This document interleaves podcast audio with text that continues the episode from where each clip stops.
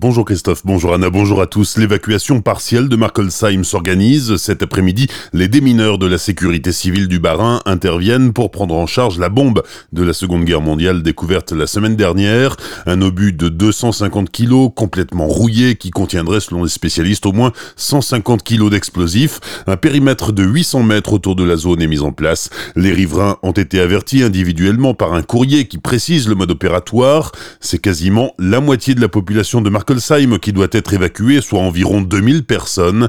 Un accueil est organisé au complexe sportif durant l'intervention. L'indignation des magistrats du tribunal de grande instance de Colmar, ils déplorent le manque de soutien de la classe politique après l'agression de la présidente de la cour d'assises des Yvelines à son domicile lundi. Manque de soutien des politiques, mais aussi le silence de la chancellerie face à une tentative d'assassinat d'un magistrat. La garde des Sceaux s'est contentée d'un tweet, déplore Jean-François Assal, le délégué régional de l'Union syndicale des magistrats. L'hommage de Célestat à ceux qui ont répondu à l'appel du général de Gaulle le 18 juin 1940, cérémonie de commémoration hier matin devant la stèle du général, en présence du sous-préfet, du premier adjoint au maire de Célestat, Jacques Meyer, et des anciens combattants.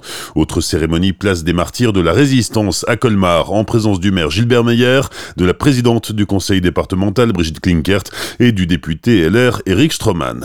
Deux blessés graves dans un choc frontal entre deux véhicules, tôt hier matin à la sortie de Roto. Il était autour de 6h30 lorsque les deux voitures se sont percutées sur la départementale 130 à la sortie de la commune en direction de Nasviller.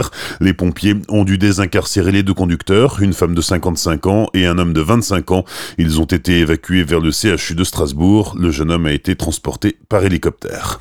Le trou gigantesque qui s'est creusé en plein milieu de l'avenue du Général de Gaulle à Colmar pourrait avoir été provoqué par l'orage. Pour le responsable du service exploitation à la Colmarienne des Eaux, c'est une canalisation qui aurait cédé. L'eau des orages du week-end dernier aurait donc raviné sous la départementale 417, ce qui aurait provoqué l'affaissement de la chaussée. Il faut donc maintenant localiser la canalisation endommagée pour la réparer.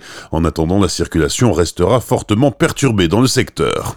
Il a déjà vu défiler plus d'un millier de curieux, l'agriculteur de Saint-Hippolyte qui a découvert dans son champ les fameux crop circles, ces formes géométriques parfaites dessinées dans les épis de blé, et la très large majorité de ses visiteurs croient que le phénomène est d'origine extraterrestre.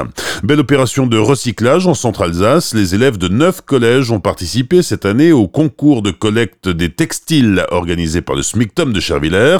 C'était la troisième édition de cette opération qui a permis de recueillir une tonne de vêtements qui dormaient dans des placards et qui pourront bientôt être revendus par Emmaüs ou être recyclés.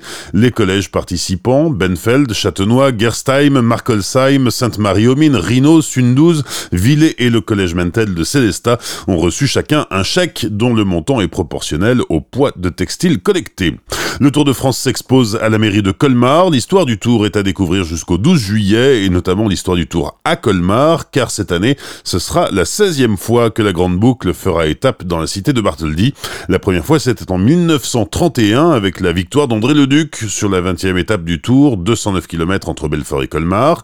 Mais avant cela, le peloton était déjà passé par Colmar à plusieurs reprises depuis 1919. Bref, si vous aimez le vélo et les grandes épopées sportives, ne manquez pas cette exposition en mairie de Colmar jusqu'au 12 juillet. Bonne matinée et belle journée sur Azure FM, voici la météo.